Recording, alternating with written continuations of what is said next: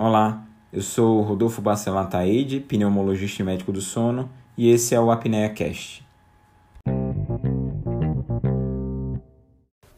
Olá, seja bem-vindo a mais um episódio do Apnea Cast. Nesse episódio, traremos o áudio da live realizada pelo Pneumo BR sobre a vacinação contra a Covid, as evidências atuais, o que sabemos até hoje acerca das vacinas. Nesse contexto, é extremamente importante datar essa live. A live foi realizada no dia 12 de novembro de 2020. E por que datar? Porque as informações são dinâmicas. Diariamente recebemos atualizações acerca do conhecimento científico existente. E aqui eu aproveito para fazer um adendo. Sobre a vacina da Moderna, um laboratório americano, que foi falada também na live, é uma vacina de mRNA, uma tecnologia nova. As primeiras vacinas de mRNA existentes são essas para a Covid, as vacinas da Pfizer e da Moderna. E sobre a vacina da Moderna, houve uma atualização hoje, no dia 16 de novembro de 2020. O laboratório ainda ele tem dados preliminares de uma eficiência da vacina de aproximadamente 94%, e também foi dito que existe uma atualização acerca da capacidade de conservação da vacina. Antes, essa vacina precisaria ser conservada a menos 70 graus Celsius, semelhante ao que acontece com a vacina da Pfizer, o que complica a distribuição. Mas com a atualização do, da, da própria fabricante, essa vacina, hoje, os dados que se tem é que ela consegue ser conservada a menos 20 graus Celsius e ela consegue ser estocada, então, em geladeiras comuns por um tempo mais prolongado, o que foi uma boa notícia quando se fala na vacinação global e na distribuição global das vacinas. Eu espero que todos aproveitem o episódio que se segue do Apnea Cast.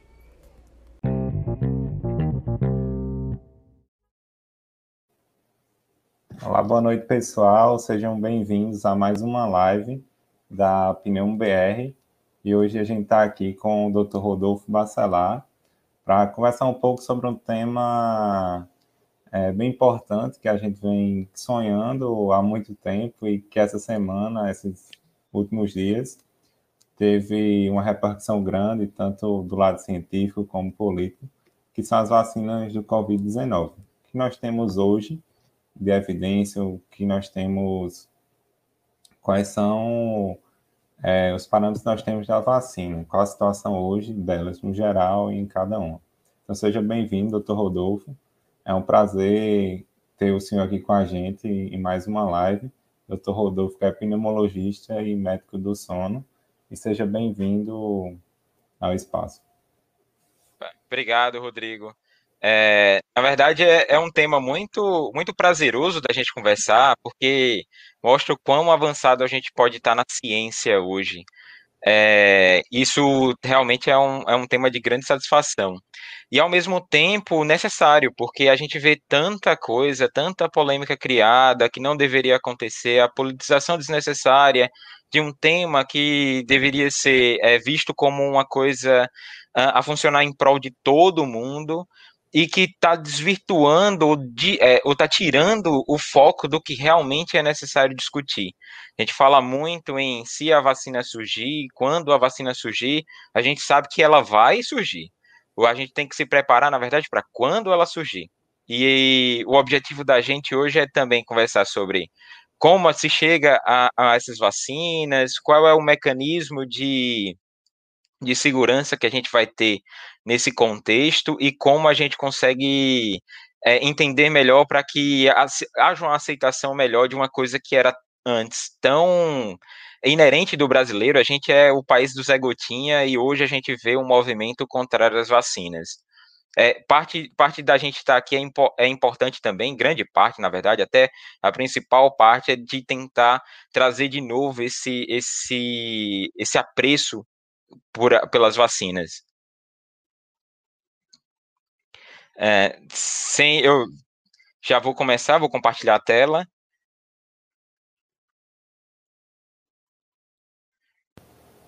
Esperar aqui chegar para a gente projetar.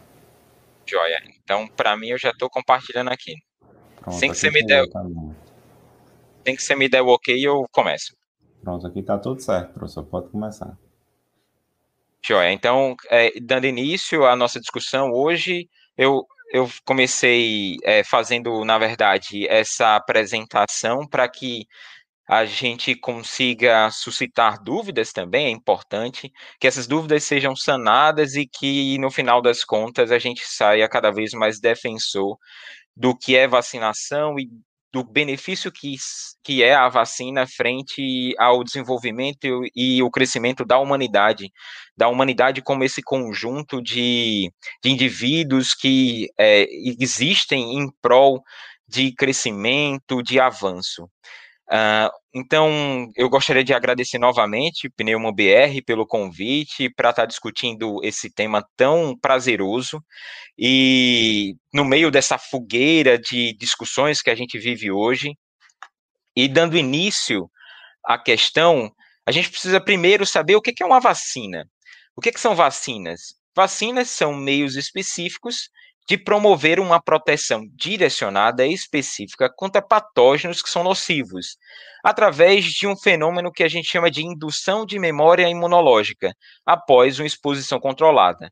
Ou seja, simplificando, é fazer com que o sistema imunológico ele tenha a experiência de reconhecer um patógeno, para que num segundo momento ele, ao lidar com aquele patógeno, ele consiga se defender. Sendo que nessa primeira exposição é uma exposição controlada, em que eu não vou ter dano ao indivíduo que é exposto.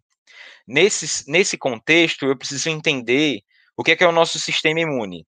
Eu posso dividir para você que o sistema imune ele é dividido em duas imunidades. Uma imunidade humoral, é aquela imunidade sérica que vai ter uh, os anticorpos que todo mundo hoje fala, questão, ah, não, meu IgG, meu, meu IgM, esses são os indivíduos da imunidade humoral, de, uma, imunidade controlada, gerida a princípio, como tendo seu ator principal o linfócito B. Gerida não, porque os linfócitos T também, linfócitos T generais da resposta imunológica, eles conseguem, eles modulam, na verdade, a ação desses linfócitos B. Mas ele é o principal ator nesse contexto de imunidade humoral. E eu tenho imunidade celular, que é a imunidade que vai lá e mata as bactérias, que vai lá e mata os vírus. São as células especificamente que atuam. Eu posso também dividir a imunidade de duas maneiras e aí é importantíssimo entender nesse contexto e a partir dessa divisão que é, a gente vai ver a, o surgir do conceito de memória imunológica. Eu tenho duas imunidades. Eu tenho uma imunidade inata, que é aquela em que o indivíduo já nasce com, são formas de defesa que não precisam de amadurecimento. Esse indivíduo já nasce com células que a gente chama de natural killers, naturalmente é, assassinas. São células que já nascem prontas para defesa. Fagócitos, aquelas células são capazes de fagocitar, de comer outros é, patógenos. É, células dendríticas, células que apresentam esses patógenos para o nosso sistema de, de defesa e que mostram, ó, esse cara aqui é o cara que a gente precisa combater sistema complemento, um conjunto de proteínas que também atua com a lise dos, dos nossos invasores. E, inclusive, as barreiras epiteliais, a própria pele da gente faz parte da imunidade. Existe uma imunidade, que é a imunidade que a gente chama de adaptativa.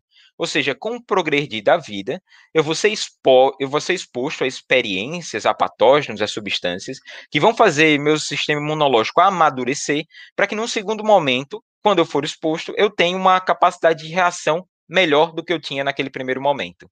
E nesse contexto de imunidade adaptativa, de se adaptar às agressões do meio ambiente no progredir da vida, é que vai existir a memória imunológica. Vai acontecer da seguinte maneira: entra um patógeno, uma substância, as células é, apresentadoras de antígeno, elas vão fagocitar, vão trabalhar as proteínas, as sequências proteicas daquele, daquele indivíduo ou daquilo que que entrou no nosso organismo para apresentar para os linfócitos e dizer: olha, esse é o invasor e a esse invasor é que a gente precisa se defender. Esses linfócitos T e B, eles vão se proliferar, é uma fase que a gente chama de expansão clonal. Eles vão começar a se diferenciar em células efetoras, que vão produzir os anticorpos ou que vão lá coordenar a defesa e matar os, esse, esse agressor. Nesse sentido, eu tenho uma eliminação dos antígenos. A partir disso, eu tenho uma, uma quantidade de células sem ter é, razão de existir, já que o patógeno foi eliminado, e eu entro numa segunda, numa terceira fase, ou quarta fase, é, que é a fase de apoptose. Esse excesso de células morre, e as células que aprenderam a lidar com aquele indivíduo, eu guardo algumas delas, e elas são chamadas de células de memória. Elas ficam como memória imunológica, elas sobreviveram àquela primeira batalha, elas têm experiência no campo de batalha, e essa experiência vai é, servir para que num próximo evento de encontro com um agressor, igual aquele, eu tenha capacidade de resposta. Isso é a memória imunológica. A vacina, ela trabalha eminentemente nesse contexto de memória imunológica, a partir da exposição controlada, como dito anteriormente.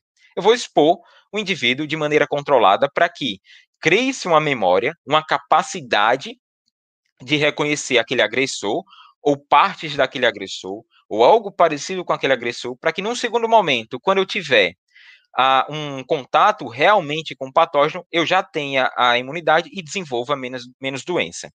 Então, no começo, a primeira seta nos mostra é a vacina. Eu vacinei, eu tenho primeiro uma resposta primária, não querendo ser redundante.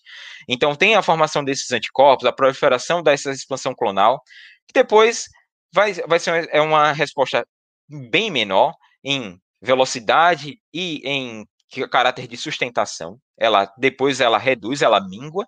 Eu formo uma memória imunológica e depois quando eu tenho um contato com aquele patógeno, essa resposta secundária, ela vai ser mais rápida e mais sustentada. Daí eu consigo imunizar, evitar com que eh, exista uma proliferação daquele patógeno e eu assim evito a doença. Aqui a gente tem também que abordar a questão da história da vacina. É, são séculos de evolução até chegar no que a gente sabe hoje sobre vacinação. E começa no século X.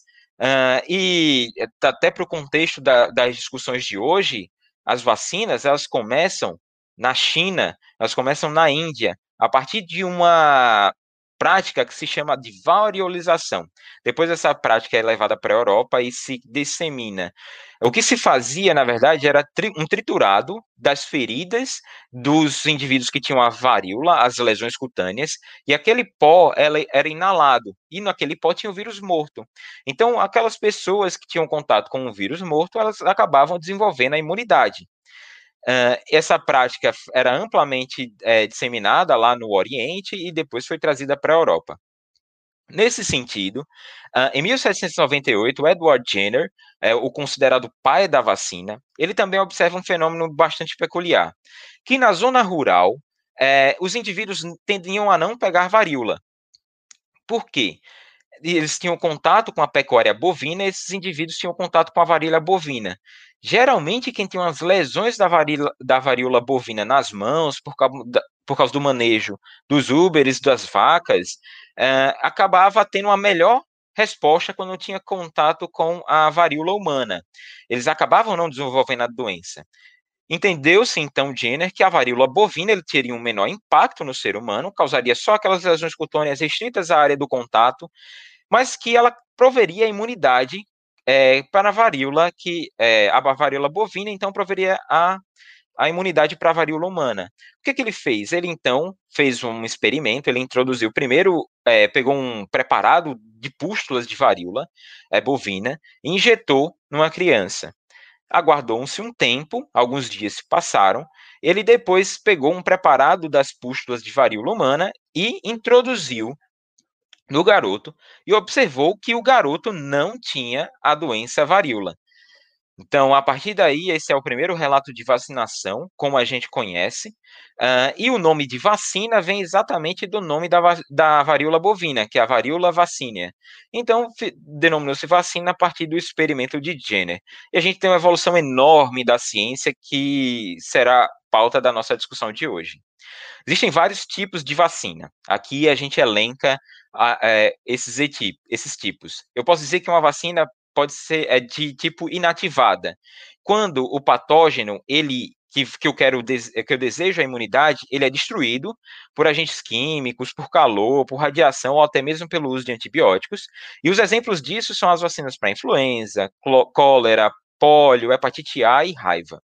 Eu tenho também a vacina atenuada, em que o patógeno ele não é morto, mas ele tem seu efeito de virulência, seu dano ao organismo atenuado. Então, ele não vai causar doença, ele vai causar uma pequena reação, e essa reação não é perigosa. Esse indivíduo vai desenvolver a imunidade sem ter o prejuízo da doença. Então, os exemplos disso são a febre amarela, sarampo, catapora, cachumba e rubéola. Existem os toxoides, em que eu pego as toxinas inativadas que causam as doenças e eu é, e não o microorganismo em si. E eu faço uma imunidade para as toxinas. Esse é o exemplo que a gente tem a partir do tétano e da difteria.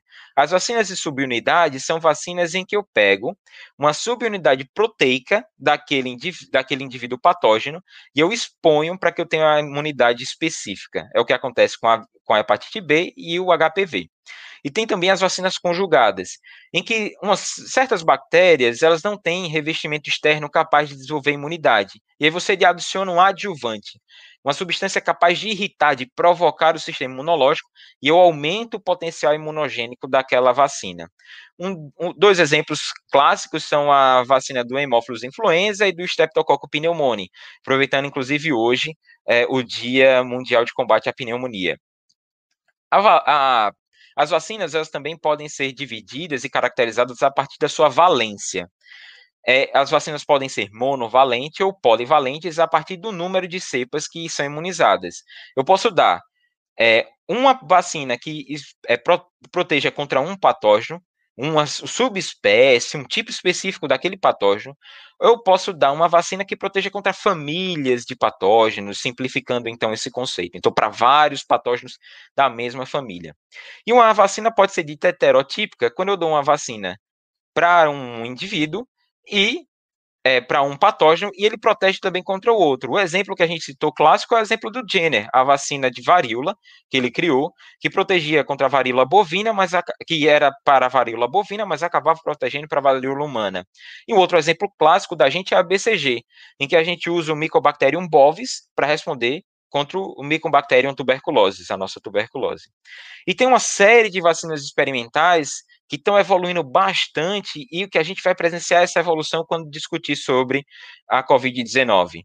São as vacinas de DNA, RNA, vacinas específicas para receptores de linfócito T, de células dendríticas, células apresentadoras de antígeno, ou vacinas de vetor recombinante, onde eu camuflo, eu tenho um patógeno e eu coloco nele uma fantasia de, um pató de uma outra doença e eu consigo imunizar.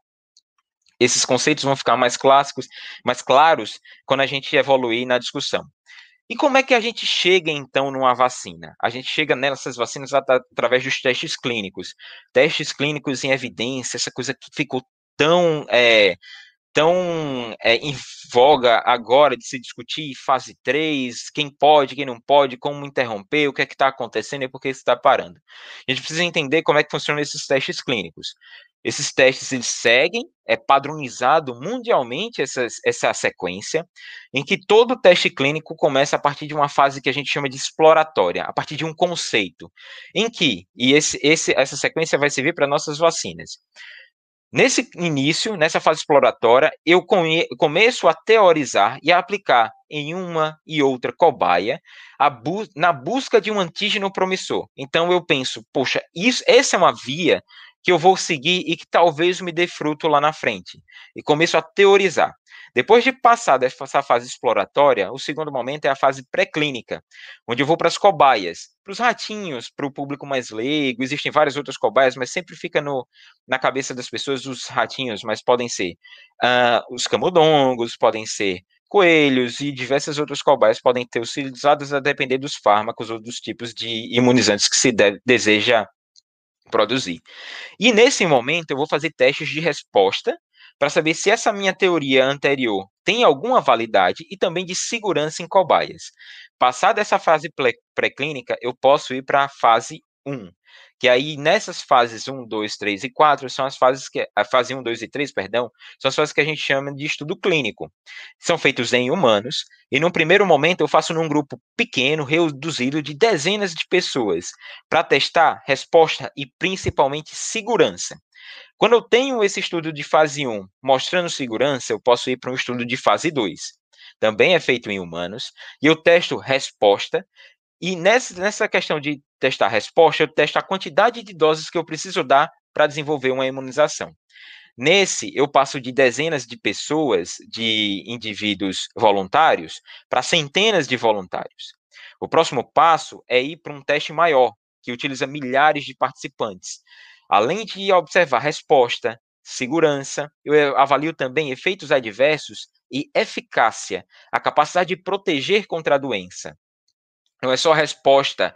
Resposta é a capacidade de desenvolver anticorpos. Eficácia é a capacidade de proteger a doença, que aqueles anticorpos de resposta sejam, sejam capazes de me defender quando eu encontre o patógeno.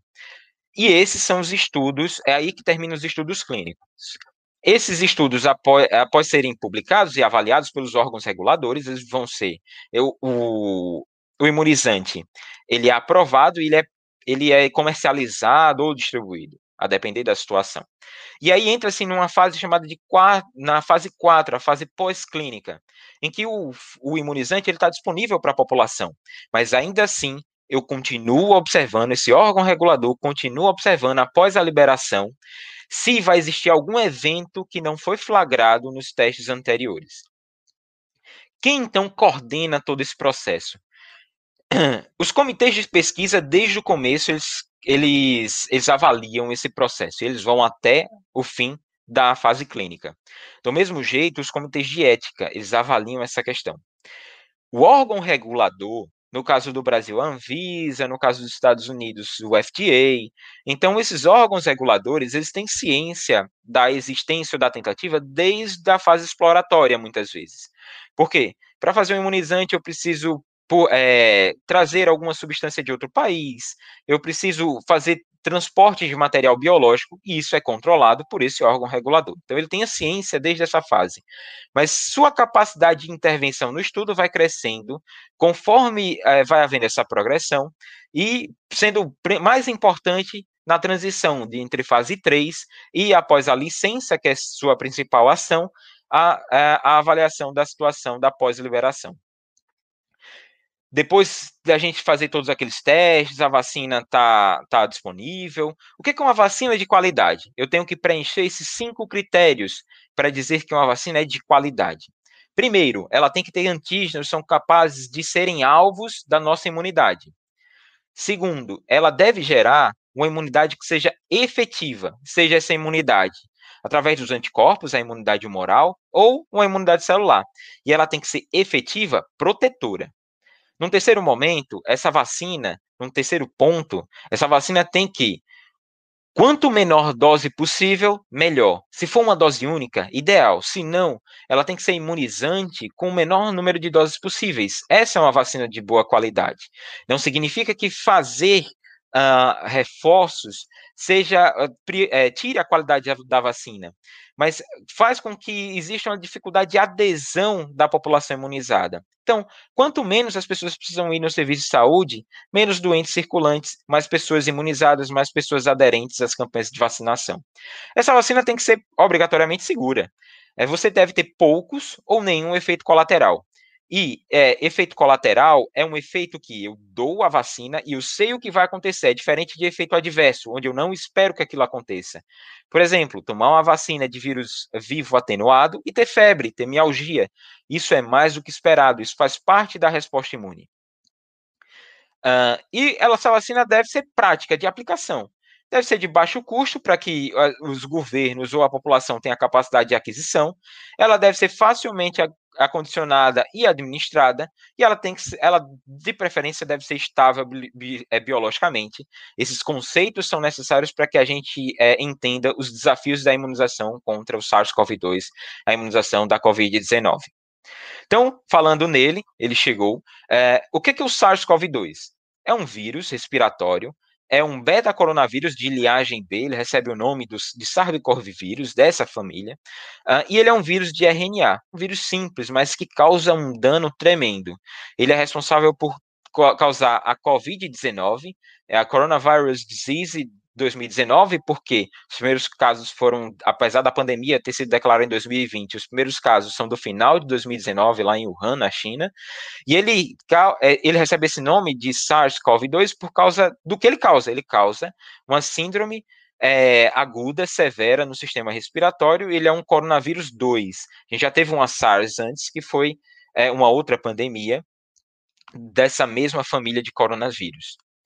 Uh, esse coronavírus ele tem é, porções específicas, ele tem como talvez um grande alvo e por, é, por onde ele nos infecta, essas proteínas de superfície são chamadas proteínas spikes.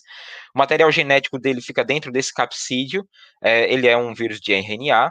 Quando o, a proteína spike se liga ao receptor de angiotensina 2, da enzima conversora de angiotensina 2, junto com essa proteína, é, com essa proteína transmembrana que tem ação proteolítica, você vai conseguir ter ativação a, as duas, a, a, o capsídeo viral ele se incorpora à célula e, as, e, consegue incorporar também assim o material genético. Esse material genético é fabric, ele é processado pela nossa própria célula, ou seja, o vírus, como a gente já sabe das aulas de biologia, ele utiliza do nosso maquinário celular para produzir novos vírus e assim continuar a infecção.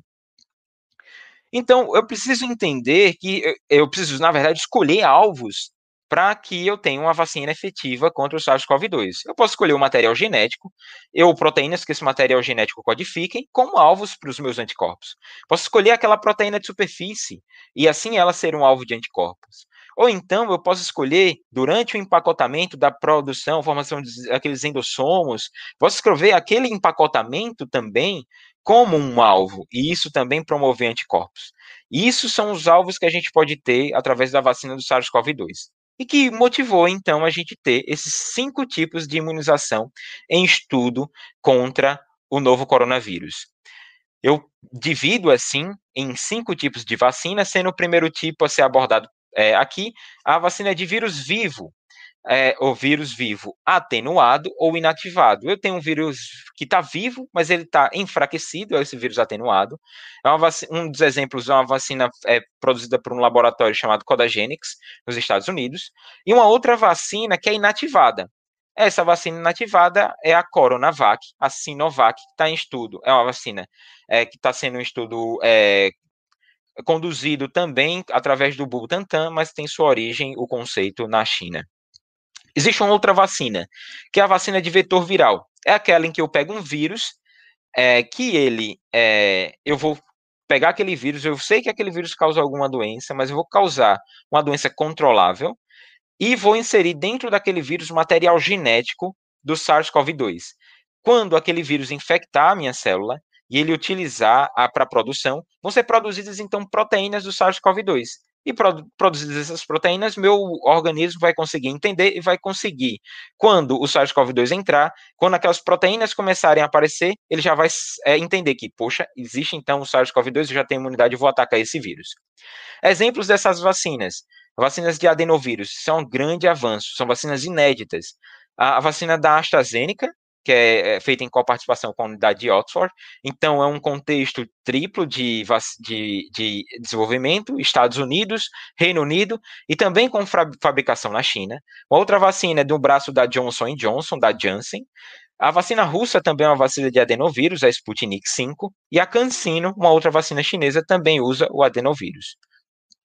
Existem as vacinas DNA-RNA, em que eu não crio é, eu não uso o vírus como um vetor do material genético, mas eu crio é, substâncias é, lipídicas, um, como se fossem sacos que conseguem se fundir com as minhas células, e esses sacos indiretamente já, já jogam o material imune para que seja produzida essas proteínas e o meu organismo consiga reconhecer aquelas proteínas para que quando ele entre em contato com o SARS-CoV-2 novamente, é, eu tenho essa defesa. Essas são as vacinas da Pfizer, a BioNTech, nos Estados Unidos, também a vacina da Moderna nos Estados Unidos, ambas de RNA.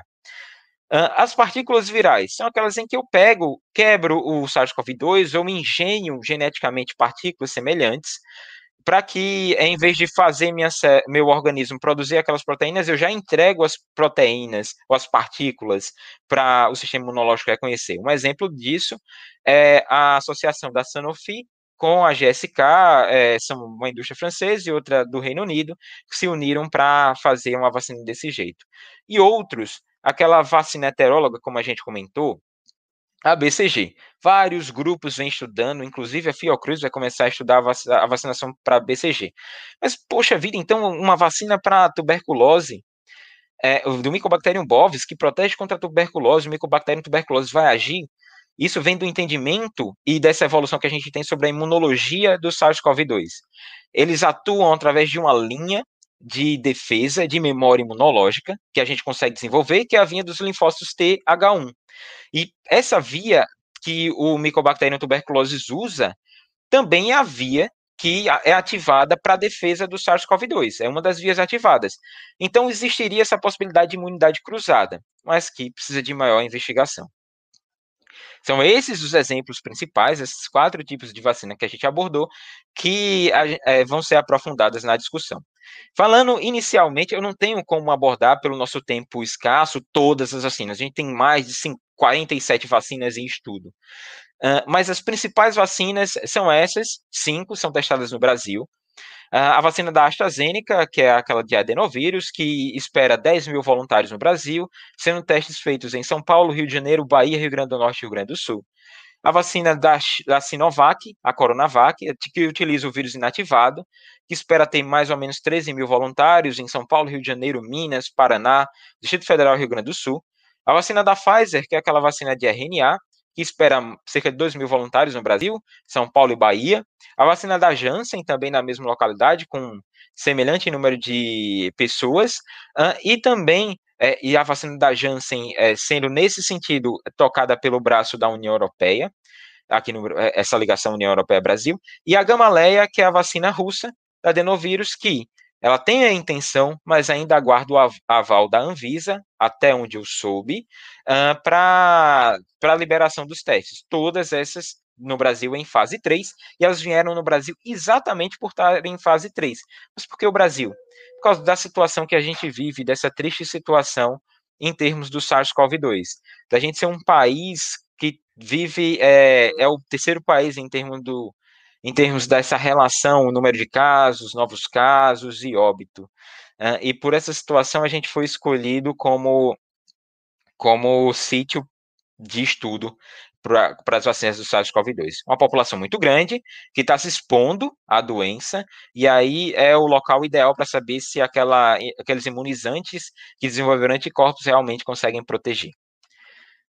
Uh, Falando especificamente das vacinas, inicialmente a da AstraZeneca, da Oxford, é que está em fase 3, ela é, uma, é um adenovírus que foi modificado a partir de símios, de chimpanzés, é o SHA-DOX1, uh, ah, que já tem seu estudo de fase 1, 2 publicado, mostrando segurança, mostrando também formação de anticorpos em níveis semelhantes aos indivíduos que tiveram a doença, mas que foi, sofreu duas interrupções. Primeiro, por uma mielite no Reino Unido, e por um óbito em braço do, no braço placebo no Brasil. Essa vacina precisa de reforço a cada 28 dias, e no trabalho, um subgrupo fez um booster, perdão, um booster, uma dose extra, uma terceira dose extra no 56º dia. Uh, mas o que ficou, então, é a vacinação com 28, é, vacinação no dia zero e reforço com 28 dias. Viu-se que, a partir do momento em que quanto mais esses indivíduos passavam da imunidade, é, da, da exposição, uh, esses indivíduos desenvolviam mais anticorpos, ou seja, isso mostra que não é vacinar num dia, no outro dia está sem máscara, precisa ter o tempo de desenvolvimento da imunidade. É um vírus vivo que não é replicante, mas que ainda assim ele é capaz de promover reação vacinal. E porque, mesmo você dando um vírus atenuado, uh, mesmo que esse vírus não seja é, replicante, fica aquela dúvida: será que indivíduos imunossuprimidos seriam candidatos? Precisaria de testes específicos. Provavelmente isso vai ser uma dificuldade no contexto dessa vacina. Ele consegue ser um bom imunizante porque ele é conservado em temperaturas usuais das geladeiras que a gente já tem para vacina. E o Brasil, ele tem uma licença de produção. A gente tem a capacidade de produzir. Mas no acordo feito, a partir do momento em que a AstraZeneca ela preferir que a vacina não seja mais produzida no Brasil, então seria necessária a interrupção da produção. Isso hoje, isso podem haver acordos futuros, isso é uma coisa que se discute ainda. Uma outra coisa também é que o Brasil não pode vender essas vacinas, ele não pode ser foco de distribuição, ele produz para o mercado interno. Uh, e a gente pensando numa pandemia global, todo mundo que, todo braço que pudesse ajudar na produção seria de valia. Segunda vacina para abordar é a, a, é a Coronavac, da Sinovac Butantan, que está em fase 3. Uh, ela teve uma interrupção, que foi num braço a esclarecer, foi o óbito que causou a polêmica mais recente uh, e que ela tem uma necessidade de reforço num período mais curto, de 14 dias. O trabalho de fase 2 dele, que está ainda em pré-proof, ele não foi publicado ainda, ele mostrou que não teve diferença entre o 14º dia ou o 28º dia em termos de vacinação, e que você poderia vacinar com a dose menor do que a dose de 6 microgramas, isso causando uma possibilidade de distribuição melhor, de você ter mais vacina disponível. Ela é efetiva em baixas doses, é, uma seroconversão de 92%, foi que se mostrou essa dose de 3 microgramas. E como o vírus é inativado, uh, você tem a questão de que ele não causa a. Não, ela poderia ser utilizado com maior segurança nesses indivíduos imunossuprimidos. É, e aí você entra em consideração os pacientes obesos, por exemplo, os pacientes idosos, entra nesse, nesse contexto de ressalvo, crianças é, muito, muito novas, é, e no Brasil, o que a gente tem é que existe uma parceria de tecnologia, a gente é capaz de produzir, e como houve a transferência tecnológica, a vacina é também nossa, por assim dizer. Então, não é só uma vacina chinesa, é uma, uma vacina, uma vacina sino-brasileira. Uh, a vacina contra o SARS-CoV-2 feita pela Janssen, que é um braço farmacêutico da Johnson Johnson, também está em fase 3. Essa vacina é um adenovírus modificado, teve uma interrupção por causa de uma doença a esclarecer, ainda não relatada, e teve uma necessidade também de reforço com 56 dias, mais prolongado. Foi capaz de ser converter nesse pre-proof de 92% a 95%, a depender dos braços. Eles tiveram dois, duas cortes avaliadas, uma corte que foi dita 1A, uma corte que foi dita 1B, e na corte 3 ele avaliou os idosos, também havendo a imunização, apesar do grupo pequeno estudado.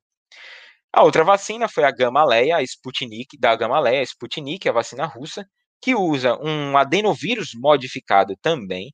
Ela precisou de reforço em 21 dias, mostrou segurança, e depois é, do relato mais recente da vacina da BioNTech ter mostrado eficácia de 90%, a Rússia também se antecipou e disse que a eficácia da vacina dela é de 95%, mas é um alto relato, ninguém viu os dados.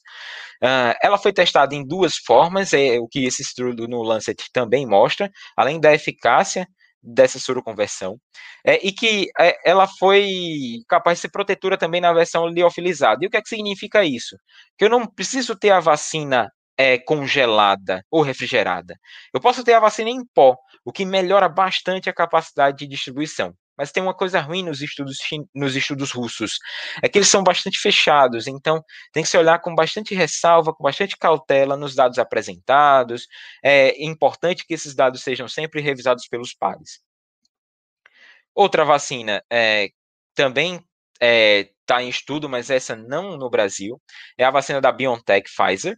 Ela está em fase 3, com resultado anunciado. Essa vacina é também capaz de soroconverter.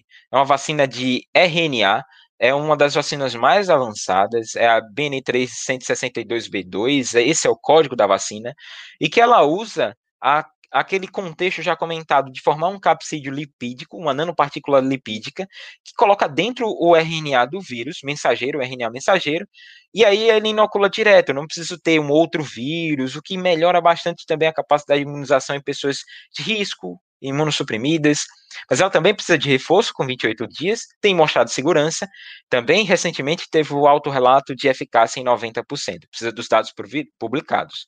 O ruim dela é o material genético, ela necessita de uma geladeira a menos 70 graus Celsius para ser conservado, o que diminui bastante a capacidade de distribuição dela. Outra vacina parecida com a vacina anterior da BioNTech é a vacina da Moderna, também em fase 3. Uma vacina que se mostrou segura, também precisando de reforço, mas que é, essa tem a mesma questão do material genético, essa vacina não testada no Brasil. Então, como a gente acompanha essa corrida? É uma tarefa árdua que foi me dada pela, pelo Pneumo BR, mas uma forma é, que pode ajudar a ser um atalho no acompanhamento dessa corrida das vacinas é entrar nesse site que eu deixo para vocês, que tem um draft é, do, de todas essas vacinas candidatas à Covid-2 feita pela Organização Mundial de Saúde. Ela elenca, todos os laboratórios estão fazendo. É, o que é que essa, como essa vacina, se é uma vacina de vírus inativado, de, de um receptor viral não replicante, uh, qual é o, se for um de vetor viral, qual é o nome desse vetor viral, se é o Shadox 1, se é o AD26, quantas doses a vacina precisa, quanto, qual é o intervalo dessa vacina, qual é a via de administração, ele coloca também como links clicáveis os trials, como eles estão sendo é, recomendados, lembrando que os, os, estudos de fase 3, fase 2, geralmente são aplicados em, é, em, estudo duplo cego randomizado, como a gente já tinha mostrado anteriormente, a gente consegue ver como são desenhados esses trials, consegue ver, inclusive, as publicações dos trabalhos e as, as publicações do pre-proof, dando a gente uma boa visão do que está sendo dito em termos dessas vacinas. E é esse desafio da corrida. Eu posso estar tá falando uma coisa hoje, dia 12 de novembro, e amanhã, dia 13 de novembro, a gente tem informações completamente diferentes. Então, precisa se manter atualizado para que a gente tenha uma opinião sobre os temas. Eu já vou antecipar algumas dúvidas depois de abrir para discussão, que vão com certeza surgir, porque são dúvidas que estão aí na, nas discussões nos grupos familiares, nos encontros de colegas, de profissionais, de pessoas na família, você encontra essas dúvidas, então eu tentei antecipar algumas delas. Primeiro, a, a gente está indo muito rápido. Nossa, uma vacina demorava antes pelo menos dois anos para ser feita, cinco anos. A gente está querendo ter uma vacina em um ano. Em um ano a gente já tem, em menos de um ano a gente já tem um estudo saindo de fase é, de fase 1 para fase 3. A gente está indo muito rápido. A gente está indo sim muito rápido. Isso não é ruim. A gente pode ver isso por um outro, por um outro aspecto. A gente está indo muito rápido porque a gente tem iniciativa, a gente tem a necessidade, e a partir dessas duas coisas eu tenho uma injeção de capital. Então, por, por, pela necessidade, a necessidade fez com que as mentes inventivas, os profissionais pesquisadores, eles se debruçassem e estudassem diuturnamente o tema para que a gente conseguisse evoluir e junto desse esforço profissional que sempre existiu, que faltava antes era investimento. Agora você tem investimento, porque é uma coisa é, que parou a humanidade. No outro aspecto, a gente está indo muito rápido por quê? A gente já tinha esses conceitos de novas vacinas sendo disseminadas. O grupo de Oxford estuda a vacina, esse novo jeito de fazer vacina com adenovírus, é, com esse adenovírus como vetor, desde o primeiro SARS. A gente está falando de 10 anos an antes. Eles só não conseguiram evoluir, evoluir nesse tempo de vacina, por quê? Existia restrição de tempo em termos de investimento. Agora, é, pegou-se essa vacina em evolução, se aplicou o SARS-CoV-2, como várias outras vacinas têm sido aplicadas, aquelas vacinas que estavam de maneira experimental com é, o RNA, também começaram a ser estudadas, a gente tem a aplicação. Foi aquela coisa de juntar a fome com a vontade de, com o prato, o tempero da comida sendo é, a fome. Então, assim, a gente juntou essas duas coisas e conseguiu dar celeridade aos processos.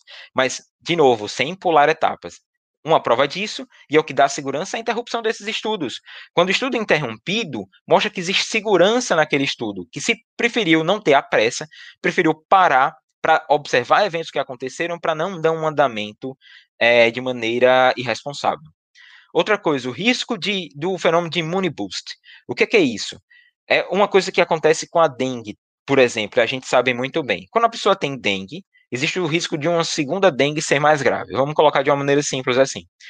E o, um dos grandes empecilhos ao desenvolvimento da vacina da dengue é que quando eu vacinei a primeira vez, o indivíduo, quando pega dengue pela primeira vez, ele pode ter uma doença mais grave. Isso foi um grande empecilho para o desenvolvimento de uma vacina eficaz contra a dengue.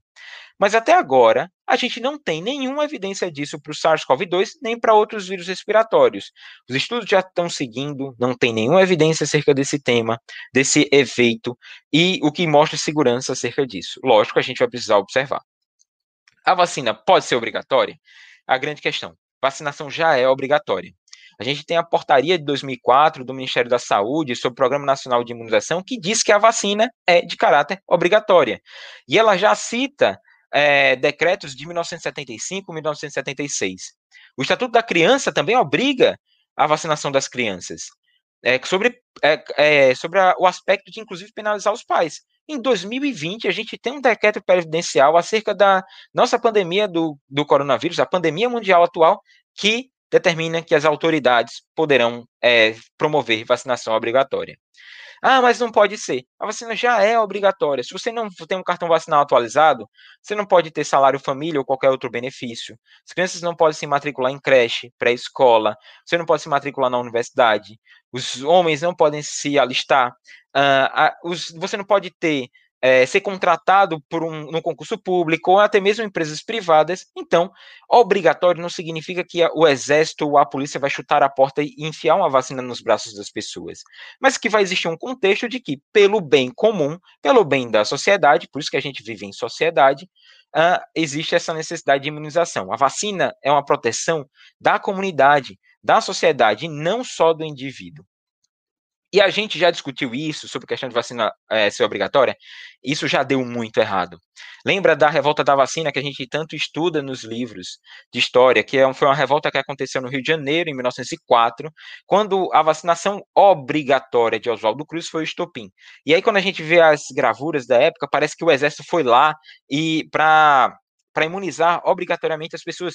Mas não, o que aconteceu foi que o exército ele foi pro motim. A vacina era obrigatória do mesmo jeito que é hoje. A pessoa não tinha é, direito a ter acesso a serviços públicos se não tivesse. Juntou uma questão de uma mudança da dinâmica social, de uma insatisfação das classes inferiores, de uma reorganização do Rio de Janeiro, uma insatisfação popular, foi o estopim. A vacina foi o estopim, mas não foi o problema. E a, recebeu o nome da revolta da vacina. Qual foi o resultado da revolta da vacina? Uma tentativa de golpe militar derrotada, você teve 30 mortes naquela revolta no Rio de Janeiro, 945 pessoas detidas, 461 deportados para o Acre, e você teve, quatro anos depois, uma epidemia de varíola com 6.400 mortes, ou seja, não deu certo não se vacinar contra a varíola. E é, a vacina obrigatória não é confundir com totalitarismo. A gente critica, sim, a questão da China, da Rússia, dos Emirados Árabes vacinarem a população numa fase 3 em andamento. A gente não quer isso de totalitarismo, a gente quer uma vacina segura, mas que quando segura, ela seja disponível para toda a população. Uma outra coisa que sempre vem, ah, aquela vacina do H1N1 não serve de nada. Vamos colocar a gripe espanhola, que foi causada pelo H1N1, onde você teve 50 a 100 milhões de óbitos. Não tinha essa vacina, não tinha tecnologia para combater. Já na pandemia de 2009, também foi o H1N1, mas muito menos mortos. Lógico, a gente é a população dos sobreviventes, talvez exista uma memória imunológica passada uh, através dos indivíduos, mas assim, 17 mil mortos comparativamente, porque a gente conseguiu desenvolver a vacina no mesmo ano. Em 2009, você já tinha uma vacina monovalente específica para o H1N1 pandêmico. E essa vacina anual, que muita gente diz que não serve para nada, é capaz de reduzir as hospitalizações em até 40%. 38%, 40% através dos dados do CDC. E diminui a internação em UTI por mais, em mais de 80% aquele benefício as pessoas não veem a questão e aí acham que não funciona. Mas 80% das pessoas que pegam H1N1 não vão para a UTI quando se imunizam. A vacina, aquela coisa da xenofobia, a vacina da chinesa não presta. Lembra, a vacina da AstraZeneca também vai ser produzida na China. Ah, boa é de Oxford, vai ser feita na China. É o maior é o maior polo de, de produção farmacêutica do mundo hoje. Em termos de estrutura, onde a gente tem estrutura para produzir, para combater uma pandemia é, com, esse, com esse aspecto. Uma doença global precisa de um esforço muito grande, e daí essa vacina também. Não, aqui não cabe xenofobia. E para ser, é, ser eficaz, a vacina é um problema da coletividade. Uma vacina precisa ter 80, pelo menos 80% de eficácia para acabar com a pandemia, precisa pelo menos ter 70% de eficácia para não acabar com aquela pandemia e mitigando e evitar que as outras aconteçam, e pelo menos 60% de eficácia para reduzir a necessidade de outras medidas como o distanciamento social que todo mundo não quer fazer. Uh, não, não, é nem criticando, mas é realmente o ser humano não ser social. A gente, a situação de ficar privado desse contato social é de sofrimento também, visto que a gente vê as pessoas sofrendo de problemas de transtornos psiquiátricos hoje. Uh, mas da questão da população. A eficácia é diretamente proporcional à quantidade de pessoas que tomam a vacina. Se 75% da população for vacinada, a produção, a proteção da vacina, a eficácia dessa vacina precisa ser de 70% para evitar pandemias e 80% para acabar com o atual. Mas se eu caio em 15% das pessoas, eu preciso ter uma vacina eficaz em 100%, que é muito difícil de conseguir. Então a gente precisa criar esse, nessa necessidade de sociedade, de humanidade, para que as pessoas vacinem e saiam da pandemia. E aqui mora o grande problema: é produção e distribuição. Como imunizar as pessoas. Você tem a dificuldade, porque no início os estudiosos estavam em distanciamento social também, isso pode ter atrasado um pouquinho. A gente não pode correr com os protocolos de pesquisa. A gente não sabe a duração da imunidade, então há quanto tempo esses indivíduos vão precisar se imunizar? E a gente vai precisar imunizar o globo. A gente está falando de mais de 2 bilhões de pessoas que são suscetíveis a ter a doença. Então, isso precisa ser levado em consideração. Como produzir e distribuir em escala global distribuir através de aviões, de navios, distribuição terrestre, como a gente vai fazer e como vai criar uma cadeia de produção. Eu coloco aqui o exemplo da Pfizer, que é capaz de produzir um bilhão de doses por ano, que imuniza 500 milhões de pessoas. Mas essa vacina é num ano, ou seja, é, é, é, você não tem, não cobre, não consegue cobrir todo mundo. Mas ainda assim você tem a dificuldade. É vacina que precisa estar a menos 70 graus Celsius, ela só pode ser usada até 5 dias. É, e você tem uma série mínima, eu não posso produzir 10 vacinas, 5 vacinas, eu tenho que produzir quase mil doses para oferecer para a população. Isso leva tempo também. Além disso, não é só produzir a vacina, é ter seringa, ter agulha, ter caixa para transportar, ter o material para descartar. Então, tudo isso vira um problema de logística. Além de que a maioria das vacinas são produzidas pela indústria privada, que vão exigir royalties, pagamentos, uh, em menor grau do que em outras situações, sim, mas existe a, essa questão. Uh, e isso pode ser um. Mas a gente ainda tem que lidar com o negacionismo, que pode ter diversos motivos, filosóficos, religiosos, ou até mesmo um motivo de orientação médica. A gente tem, infelizmente, profissionais que lidam, que jogam contra, tem esse gol contra. Mas que a gente tem que entender quais são esses motivos de recusa e trabalhar através desses fatores para que a gente não chegue nessa situação dessas pessoas é, lutando contra a vacinação, o anti-vax, esse movimento anti-vacina. Isso que é muito cruel quando você percebe que essas, todas essas pessoas são de gerações de pessoas de vacinação compulsória. E aí você priva as novas gerações dessa vacinação. Então, essa charge mostra exatamente, será que essas crianças vão ser privadas de um futuro Possivelmente, provavelmente, quase que com certeza, sim. A mortalidade infantil, a mortalidade é, é nos, nas populações pediátricas com doenças preveníveis, elas foram reduzidas drasticamente a partir da implantação da vacina. Então vai tudo voltar. A gente está vendo isso como sarampo. Por fim, é, a gente não tem ainda vacina, mas a gente tem como se proteger do coronavírus. Então, não é é, chover no molhado, a gente precisa ainda reforçar que lavar as mãos, essa questão da higienização, promover o distanciamento social, evitando aglomerações, usar máscaras, isso é uma grande vacina que a gente pode ter hoje, e evitar o contato, principalmente depois de tocar em alguma coisa, levar para o rosto, mãos, olhos, na mão, para boca e olhos, também são formas de se proteger certo? E eu agradeço a atenção de todos, deixando que a gente não está só, é um momento difícil, mas a gente precisa ter a força de enfrentar. A certeza da vacina, ela vai chegar. Agora a gente precisa entender e é, é, toda essa questão envolvida, que foi o que eu apresentei para vocês. Eu agradeço de novo a atenção e me coloco à disposição de todos, se eu não conseguir é, trabalhar as dúvidas que surgirem aqui nesses outros meios de contato. Muito obrigado.